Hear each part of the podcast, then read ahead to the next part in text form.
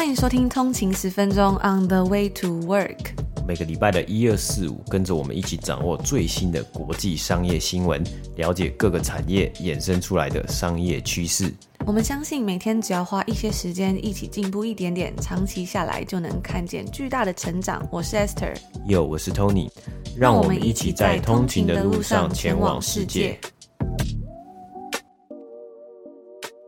大家早安，今天是八月十二号，星期五，欢迎回到通勤十分钟。大家早安。那今天呢，应该算是这个八月的第二个礼拜的最后一个工作日，接下来呢，就要进入到八月的第三个礼拜了。那在这个月份呢，也是我们要庆祝通勤订阅制一周年，所以我们也推出了一个史上最棒的优惠。现在呢，在 Apple Podcast 我们有提供一个月的免费试听，那之前呢是只有两个礼拜而已哦，所以就是如果你现在开启这免费试听，你就直接赚到了五百九十块。除此之外呢，我们现在还提供一年订阅有七六折的优惠。那一次订阅这个一年的七六折呢，就是可以立即帮你省下一千六百九十块，加上我们刚刚提到的免费试听呢，就是等于有四个月的免费收听。所以这也是我们有史以来最大的优惠，如果你有在考虑要不要开启订阅的话呢，现在一定是一个最好的时机。那如果你不是苹果的用户的话呢，也可以用 Patreon 开启订阅，我们同样有提供一年的优惠哦。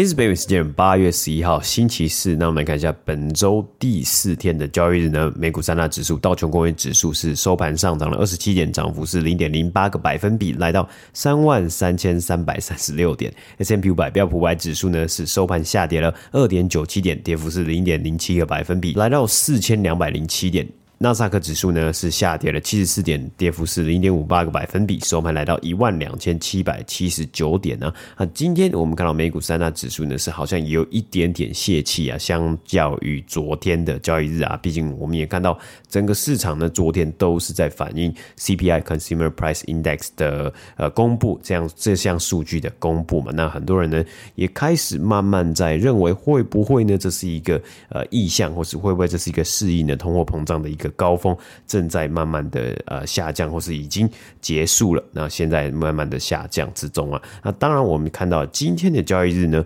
好。不像昨天啊，这个三大指数呢是上涨了比较疯狂啊。昨天收盘的时候，三大指数大概都有上涨超过一个百分比啊。标普五百指数还有纳斯达克指数呢都有上涨超过两个百分比，在昨天周三的交易日。不过今天呢，标普五百指数以及纳斯达克指数呢则是有下降啊。今天在这个整体的交易日来说呢，本来呢其实都是大部分时间呢都是有上涨的。呃，今天同时也有公布另外一项呢与通货膨胀息息相关的呃。经济数据，那就是 Producer Price Index 啊，生产者物价指数。而生产者物价指数呢，可以让很多投资人啊，还有让大家去看到说，诶，这些公司啊，或是这些生产制造商啊，他们在去找到，就是他们在去购买他们的商品啊、原物料啊的这些成本啊，或是对。供应链的整整体的状况来说，他们所产生的成本会是多少啊？那毕竟在这个源头里面呢，生产者呢，他们所得到的成本，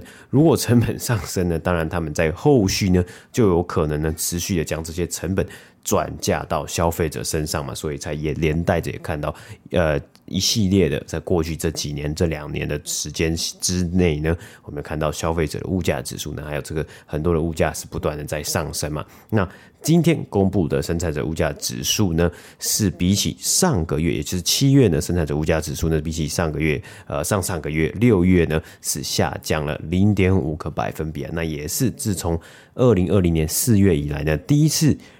生产者物价指数比起前一个月呢，有下降的状况啊，而以年增率的标准来说呢，上个月呃，这二零二二年的七月呢，是比起去年同期呢是成长的九点八个百分比。以生产者物价指数来说，也是自从二零二一年十月以来最低的一个记录。而我们来看到今天的股市呢，能源类股呢，在今天周四的股市呢，在标普五百指数之中呢，是表现最好的类股啊，那也算是今年呢表现非常突出、比较突出的一个呃类别、一个产业别啊，包括今天包括 Devon Energy、Marathon Oil 以及 Schlumberger 呢都有上涨超过五个百分比的呃成绩的，那这些公司呢都是属于能源公司嘛，而今天收盘呢。其他的类股呢，包括科技类股啊，以及非必需消费品的类股呢，这两大类股呢，今天收盘在标普五百指数之中呢，是表现比较差的两个类股。而昨天在盘后公布财报的迪士尼公司呢，今天收盘呢也有上涨的成绩呀，今天收盘呢也有上涨的表现呢，收盘上涨了四点六个百分比，来到一百一十七块美金。那以上就是今天美股三大指数的播报。了几十年来最长、最严峻的一段时间之后呢，通货膨胀终于要开始出现转机，然后迈向更平坦的未来。美国劳工局在昨天公布的 CPI 消费者物价指数当中呢，我们可以看到啊，如果按月计算的话，七月份的价格跟六月份呢是没有相差多少的。但是如果是跟去年相比的话，七月份的这个价格数据呢，确实是上涨了八点五个百分比，依然是在接近四十年来的高位。但是呢，比起上个月所公布的六月份的百分之九点一而言，它确实是有所下降的，也低于早前经济学家的预测。那 CPI 消费者物价指数呢，主要是用来衡量与生活成本有关的日常商品还有服务的一个广泛指标，也是衡量一个国家通膨的指标。那通常美国劳工统计局呢，会每个月公布一次这个数据，今年大多是在一个月的十号或十一号公布。所以如果有兴趣的话呢，大家可以稍微注意一下这几天。那在这个数据之中呢，通常我们会看到它的年增率还有月增率，就是。跟今年还有跟去年比起来，还有这个月跟上个月比起来的差别。那这次的 CPI 报告呢，对许多人来说也可以说是一个充满希望的迹象，象征高通膨开始要消退了。而是什么原因让原本居高不下的通膨率开始出现转折呢？其中主要的原因啊，就是因为汽油价格的下跌。在六月的某个时期呢，一加仑的汽油在美国平均价格大约是五块美金左右。那在连续五十七天下跌之后啊，现在这个平均价格已经来到了四块。块美金左右，虽然还是比去年同期的时候还来得更高，但是呢，也是算正在持续下跌当中。不过啊，通常经济学家们在衡量通膨的时候呢，都会排除掉汽油的价格，原因是因为油价的波动实在是太高了。所以，更好的一个衡量指标是 Core CPI，也就是核心 CPI 指数，将原本的消费者物价指数项目中除掉了价格波动比较大的能源还有食物的类别，这些容易受到突发状况影响的数据，就可以呈现出更精准的物。价状况，了解长期物价的走向。那在七月份的核心物价指数呢，也呈现出了一个更健康的迹象。在七月份，它是只有上涨了零点三个百分比，比起六月份的时候呢，当时上涨了零点七个百分比，是好上了许多。那除了在数字方面，我们看到了通膨放缓的迹象之外呢，专家们也表示啊，现在呢，消费者已经从购买商品转换到服务的方面了。再加上供应链问题的缓解，相加起来所导致的作用，举例像是早前。呢，我们有分享到连锁大卖场 Walmart、Target 都表示说，他们因为囤了太多消费者根本不会去购买的商品，所以呢，他们只好不断的祭出打折啊、降价的一些活动。那在早前呢，很多数据都显示呢，消费者就是一直不断的在购买商品，但是呢，在服务方面的消费是比较少的。而在这一次呢，则呈现了一点点不一样的数据。那虽然现在通膨看起来已经要从高峰值回落了，但是呢，还是不知道到底要花多久的时间才能下降到一个正常。常健康的通膨率虽然八点五个百分比是有比上个月九点一来得更好，但是啊，应该也没有人会认为说这个百分之八点五这个数字它是一个健康的价格增长率。许多人呢还是有看到说这样子高涨的价格侵蚀掉了他们的收入。经过通膨调整后的平均时薪啊，比起去年同期，在七月份是下降了三个百分比。那接下来呢，联准会将会继续升息来降低过热的经济。不过有鉴于昨天的 CPI 报告的这些数据也许升息的幅度会比早前所预期的还要来的再小一些。那我们之后呢，在节目之中也会继续为大家追踪报道。那接下来第二个新闻呢，要来跟大家分享跟疫情有关的消息。相信大家到现在呢，应该都已经开始慢慢适应疫情之后的生活了，也陆陆续续的看到有人在摩拳擦掌来计划说未来要去旅游的事情。在大家准备要丢掉口罩的时刻呢，我们在今天也看到了一个有趣的新闻，那就是制药公司 Moderna 的 CEO 啊，他将 COVID 的疫苗比喻成 iPhone，也就是说呢，他说每年呢，他们都要来推出一个新的疫苗版本。该公司的 CEO Stefan Bancel 就告诉 CNN。Business 说啊，他预测世界将在未来几年看到这种一年要接种一次的疫苗，而这种疫苗呢，它可以一次性的预防 COVID 流感啊，或者是其他的流行病毒的毒株。那这个概念呢，其实就让我想到那种，嗯，这几年很流行的 SaaS 公司，就是呃 Software as a Service 嘛，大家都会推出 Subscription，就是订阅。那现在呢，这个 Moderna 这种疫苗，难道也是要每年推出一次吗？就是大家每年打一次这个疫苗的这种感觉？那他表示说啊，我想我们可以在单一个产产品之中加入许多的 mRNA，以应对所有的病毒，然后每年接种一次。他也将这种疫苗呢比喻成新的 iPhone，并且指出说啊，很多人在每年九月的时候呢，都会去购买新的 iPhone 手机，然后安装新的 App 嘛。然后他就说这是完全相同的概念啊，也就是说你会在单次的这个疫苗之中得到 COVID 流感还有其他流行病毒的抗体。那接种的人呢，当下会得到最好的科学来保护你，避免受到现在跟秋天啊还有冬天流行病毒的影响。不过呢，他也提到说，这种单剂疫苗还需要一些时间来研发完整。那今天呢，我有看到一个消息，就是跟 iPhone 有关的，就是根据外媒报道啊，苹果的一份内部文件中就显示说，这次苹果的发表会呢，将会提前一周，也就是原定于九月十三号要来发表这个 iPhone 十四的系列呢，将会提前到九月六号，也就是整整提前一周来公布这个消息。但是呢，它开始销售的日期仍然是九月二十三号，所以我就觉得他把这个 Moderna 的疫苗比拟做 iPhone 的手机，其实还蛮有趣的。那他也补充说到啊，这就是为什么我要将它比喻成 iPhone，因为当你第一次拿到 iPhone 的时候呢，你并没有得到最完美的手机跟相机，但是你已经得到很不错的版本了，然后之后会慢慢升级嘛。他也跟 CNN 说啊，预计这个新的疫苗呢，需要几年的时间才能完成，但是啊，最早可能就会在二零二三年，也就是明年开始看到一些国家推出类似的疫苗。随着病毒不断的变异啊，像是 Pfizer 以及 Moderna 等等的制药公司呢，都在竞相适应新的 COVID 变种。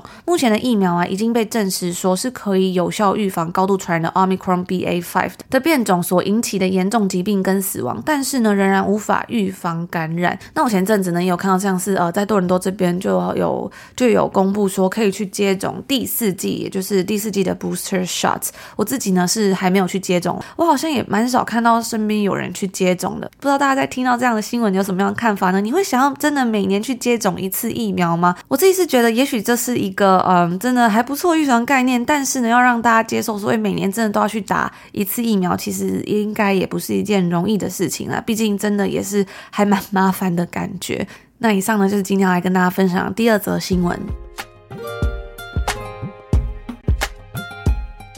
那今天是礼拜五嘛，就来跟大家分享一下，昨天呢，我们在我们的 IG 账号 on 了一个底线 Way to Work，有跟大家做了一个 QA，就是最近在看什么影集？因为呢，我最近发现啊，就是这个礼拜五，呃，Netflix 的一个算是青少年喜剧，叫做 Never Have I Ever，中文它是翻作好想做一次。我自己是不太喜欢这个翻译的名字啊，听起来好像有一点 too，好像有点就是奇怪的感觉。但是它主要里面是一个喜剧这样子，然后它已经有两季了，所以礼拜五呢是要出第。三季，我我跟 Tony 都非常喜欢这个影集。那虽然它是比较算是青少年青少年的影集，但是它真的是非常的好笑。就是我们在看的时候呢，都会嗯忍不住捧腹大笑的那种。然后它里面有探讨蛮多议题，我们觉得也非常的棒。然后它这个制作人应该是制作人，反正就是呃这部剧的呃很重要一个人物呢，就是 Mindy Kaling，他就是 The Office，我们也非常喜欢影集里面的其中一个角色。然后他这个主角的这个女生呢，印度裔的女生，她是来自多伦，她。是来自加拿大的多伦多的 Mississauga，所以他也算是一个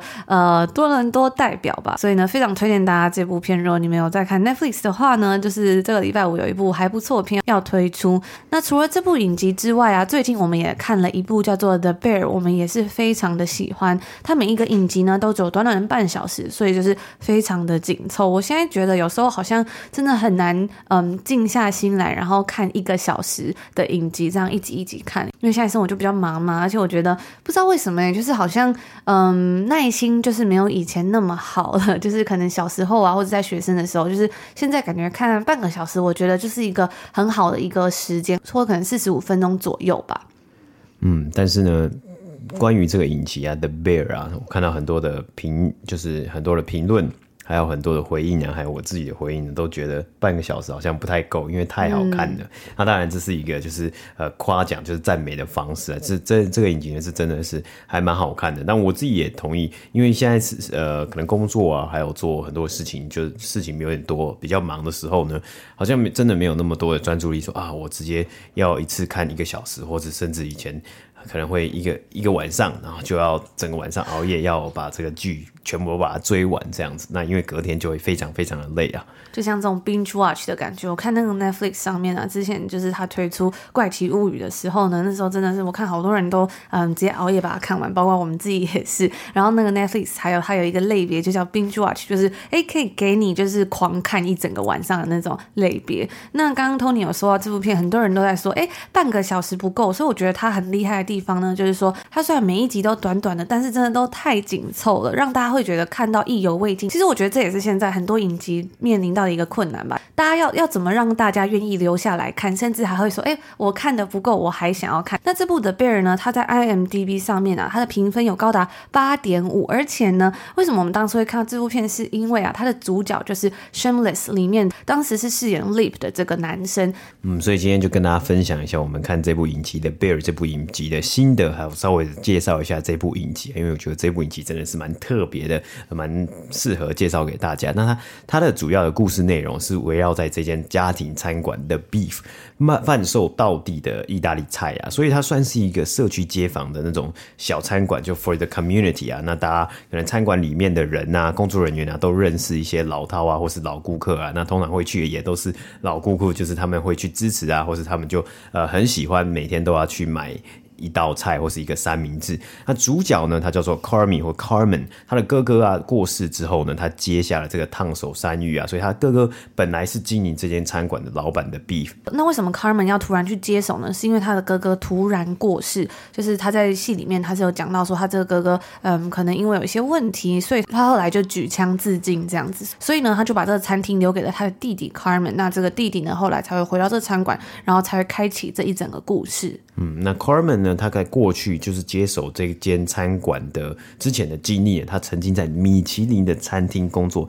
担任重要的职位啊，所以他厨艺高超。但是呢，却要重新啊，就他重新接手了这间餐馆，他要重新的建立起团队的凝聚力啊。因为团队可能有新人加入，那有老鸟呢，也会觉得跟着以前的想要跟着以前的做法，也有人不喜欢新人呢、所以都让这间餐厅的后场呢，这间餐厅的厨房变得非常的。鲜明及形象化。那因为这个 Carmen 呢，他本来是在米其林餐厅工作嘛，所以他就说他在里面呢，其实是有很多制度跟很多要遵守的规则。比如说呢，他们会花很多时间，就为了做一个甜点的一个步骤。但是呢，在这个的 Beef 的这个餐厅里面啊，其实他一开始回去的时候，它里面是毫无章法的，就是大家都是按照自己的步伐在做。那总而言之呢，它就是没有一个既定的规则嘛。因为它是一个社区的小餐馆，所以呢，它要服务的人群可能并没有到那么多，所以大家其实在以前可能自己做自己的，或是想要怎么做怎么做就好了。但是呢，这个 Carmen 回来之后呢，他就发现，哎，好像有些财政上的问题，所以他要重整餐馆，然后要想办法去赚钱的时候，才发现，哇，原来你要让大家在同一个步伐，或者是你要去给这些人让他们遵守一些制度的时候，就发现，哎，其实很难。然后，因为他年纪也比较轻，所以很多人呢也不愿意，就是相信他，或者是尊重他。嗯，对啊，那呃，我觉得在看的时候啊，就是最直观的感觉就会。呃，发现呢、是我们平常去餐厅吃饭，我们其实都不太会，因为不不太会看到餐厅内部，比如说厨房的 operation 啊，厨房的运作嘛。我们通常就是在餐厅里面吃饭，就是看到啊一道一道菜上来，哇，菜菜很好吃，哇，菜很漂亮，然后很呃色香味俱全，然后我们吃完呢就哎付钱就走人的嘛。但是呢，其实呃这些菜都是厨房内的员工啊，或者这些厨师他们做出来的嘛。那这些厨房内的员工啊，他们也都是人啊，所以大家也都会有情绪。那特别是在这一部影集之中。呢他除了在呃彰显出来他们每个人的张力之外呢，就是呃完全的呃非常直接的去表达出，哎，每个人他们都有自己的个性，还有他们自己的想法。那毕竟大家也是每天都在上班，所以每天来呢都会有不同的心情嘛。然后今天可能心情很好，但是呢可能呃明天呢你可能因为遇到了一些衰事啊，一些鸟事，你就会心情很不开心。对，然后里面有个很好玩的，就是呢，它里面有一位也是在厨房工作的阿姨。有一天呢，他就说他的儿子也要来这个餐厅里面，因为他那天刚好发生儿子刚好发生一些事，所以就没有去学校，所以呢，他就要来到餐厅里面。然后他就说：“哎，那主管就是，那你可以教我儿子去做这些事情吗？不然他今天来了，就是我没办法让他一个人在家，他要来这里，他必须要来我上班的地方，那我要带着他们，那你就让他去学别的东西，这样。那其实厨房已经够乱了，然后这时候呢，又多了一个人要训练，所以你就可以完全在看这个剧的时候感觉到哇，真的是有种。”鸡飞狗跳的感觉。嗯，对啊，所以这个呃，一直以来啊，就看到哇，它不断呈现的叙事就是非常紧凑，非常紧凑哇，蹦蹦蹦，一切都好像在倒数计时啊。那每个人呢都箭在弦上，大家都呃要一一触即发这样子。那为了呃，因为有这样子一触即发，然后一切都在蹦蹦蹦，好像都在倒数计时啊。我觉得就非常的棒的融入在它一集只有二十分钟、三十分钟就浓缩进去，让大家呢就会感受到，或是让让观众感受到说，哎。他的虽然他的时间一集的时间非常短，但是他在讲事情的时候啊，或是他在推进的时候是非常的快速，让大家发现，哎，原来餐厅的厨房呢，它其实是非常的赶的，然后就是呃，应该算是说。它步调非常的快速，所以会让你们在看的时候就觉得啊，舍不得拿起手机来划一下，因为等一下呢，可能就会发生一个嗯很重大的事情。嗯，那这一个影集的主角呢，我们刚刚有稍微谈到嘛，这影集的主角是 Carmen，那他是由 Jeremy White 主演的。那我觉得他也算是呢，应该是有可能要要爆红的一个演员呢。最近也接了蛮多戏的。那我自己觉得，其实这个角色呢，就是 Carmen 这个角色是非常适合 Jeremy White 这位演员来演出来，因为我们刚刚提到说，在这之前呢，他演了超过十年的无耻之徒 Shameless 这一部也算是我们也很喜欢也非常著名的美国影集啊。那这部影集它的主角是 William Macy 主演，那 William Macy 也算是一个非常有名、非常厉害的演员呢。讲述一个美国一个低收入户的家庭的成长故事啊。那里面有许多荒谬呃也好笑的事情，但是其实也有很多温暖啊，还有很多彼此他们陪伴呐、啊。因为毕竟这个演技。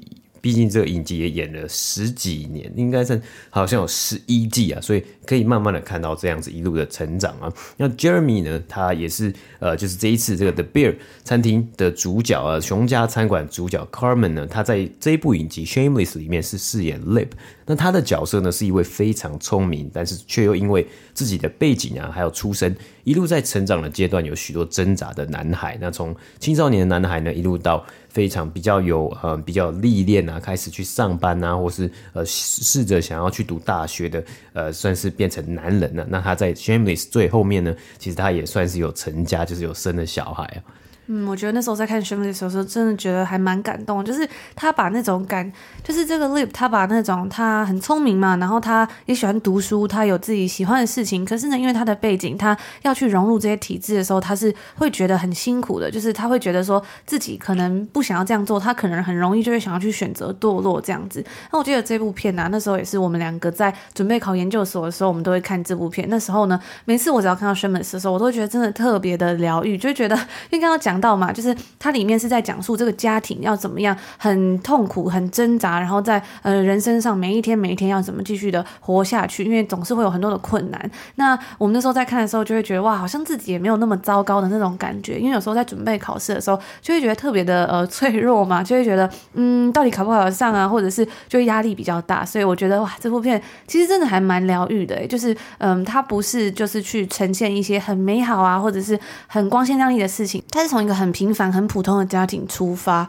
不过也可以想象啊，这位演员他演了，他出演的《Shameless》这个影集啊，可是演了十一季啊。所以如果有在追《Shameless》的通勤族啊，可能应该也会发现，呃，跟我们一样，我们也都是大家一起在看这个影集的时候呢，就是完全跟着角色。甚至是演员一起来成长，十一年其实，呃，如果你是本来本来是小朋友，因为他们有家庭，所以有很多小朋友的演员，到最后呢，十一十一季演完呢，就可以看到非常不一样、非常大的转变、啊。那当然，这样子的转变呢，也让 Jeremy Jeremy White 这位演员呢，拥有足够的演技。和一样的概念呢，来去主演这一次的新影集的 Bear 熊家餐馆呢。那同时看到在他在可能呃可以看到说他演出在与人相处上面呢，以及工作上面的挣扎，以及对于家庭啊，不管是他已故的哥哥，或是逐渐疏离却始终不离不弃、不放弃他的妹妹啊，还有他或是他的姐姐。然而啊，却又是整个餐厅团队里面最有经验、最聪明、最会做菜的主厨。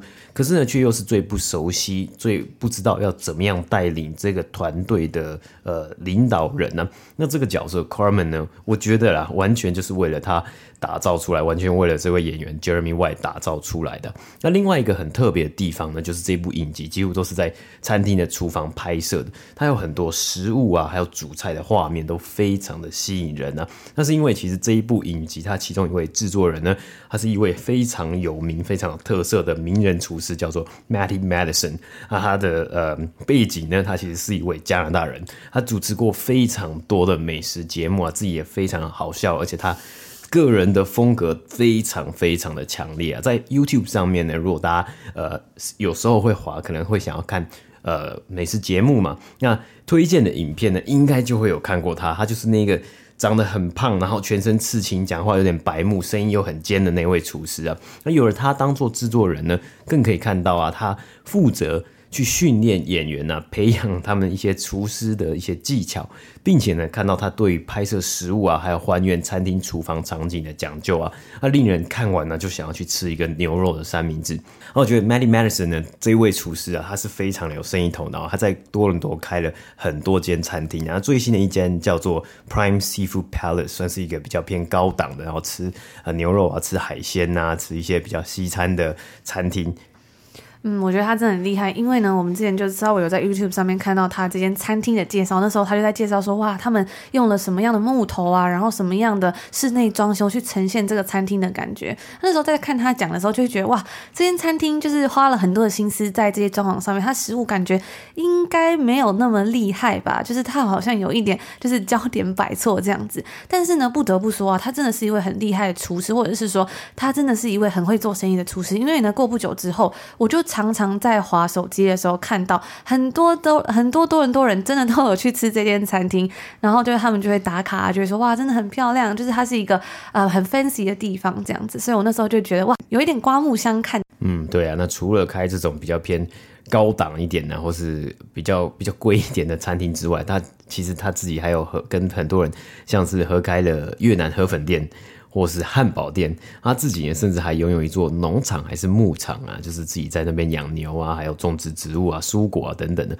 啊。还有呢，他老兄啊，其实他自己也有出演这一部影集啊。那他里面，我本来以为只是一个小小的客串，不过他的戏份其实还蛮重的，算是搞笑的担当啊。而且还有很多的戏份是里面是在讲说，诶，他这位角色，他的那个角色，希望可以加入成为这间餐馆的正式员工，却一直被拒于门外啊，就是有一点点。呃，小小的矛盾呢，但是就让如果知道他是谁的观众呢，就可以会心一笑啊。嗯，所以我觉得他真的是一个还蛮值得一看的小品，而且他时间不多嘛，有时候我觉得真的很适合说，可能下班回家，然后就是想要休息一下，可是呢又不想要看一个小时的影集的时候，可以打开来看的一个东西。那我自己很喜欢这部影集里面是，就是呃，这个主角 Carmen 呢，他在从头到尾的一个解决问题的这个心态。我觉得像我自己而言呢，有时候我遇到一些问题，如果很困难或很烦的时候，就会想要去放弃吧。但是呢，我在整部片里面看到啊，他从一开始发现了这个问题，然后到最后他呃最后一集他告诉你整个故事的来龙去脉嘛，